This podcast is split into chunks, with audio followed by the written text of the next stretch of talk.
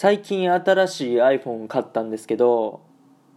時の流れを感じましたね。 Guten Morgen、おはようございます。ドイツ在住サッカー選手の翔ちゃんです。本日もね、朝ラジオの方を撮っていきたいと思います。今回はですね、ラジオトークのお題トークですね。時の流れを感じた瞬間というテーマでトークしてくださいということでね、えー、僕もこれに参加させていただきたいと思います。僕はですね、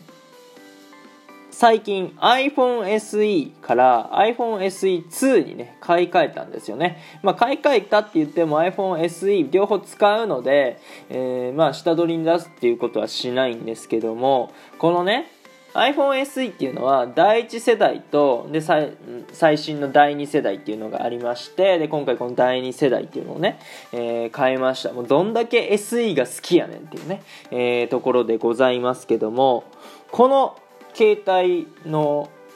違いだから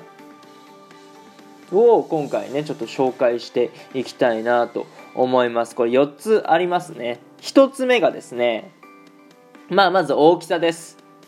うん、iPhone SE って言ったら iPhone5 とか 5S のねあのすごい人気だった持ちやすいサイズですよ、うん、それからあちょっと大きくなりましたね。うん。まあまあこの大きさでも僕の手には収まるので、えー、これはまあいいのかなと思いました。で2つ目。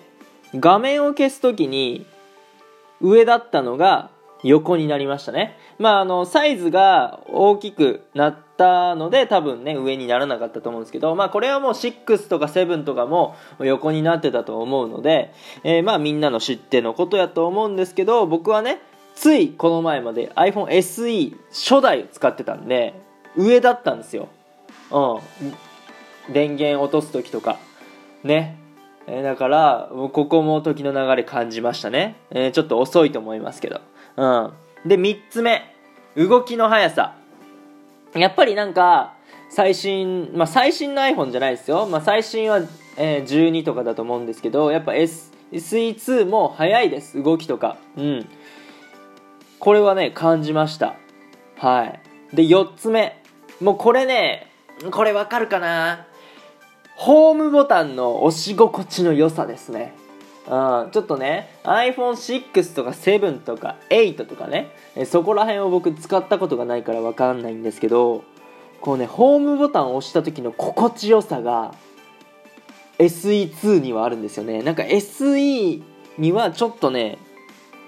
違和感ってなんかなんかちょっとねあのそれに慣れてたんですけど SE2 を使ったことによってなんかそれがね、えー、使いにくくなったなっていうか、うん、を感じる風になってで SE2 はだからすげえ押しやすいんですよ。もうね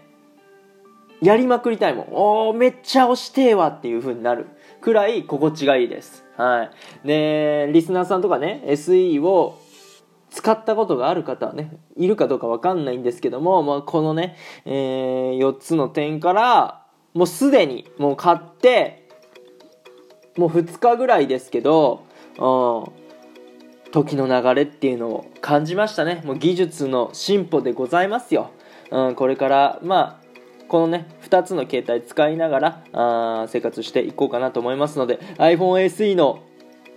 皆さんよろしくお願いします。はい、えー、関係ないですね。っていうところで、えー、4分の方がね、近づいてまいりました。今日はこの辺で終了させていただきたいと思います。いいなと思ったらフォロー、リアクション、ギフトの方よろしくお願いします。お便りの方ね、ご質問、ご感想等お待ちしておりますので、どしどしご応募ください。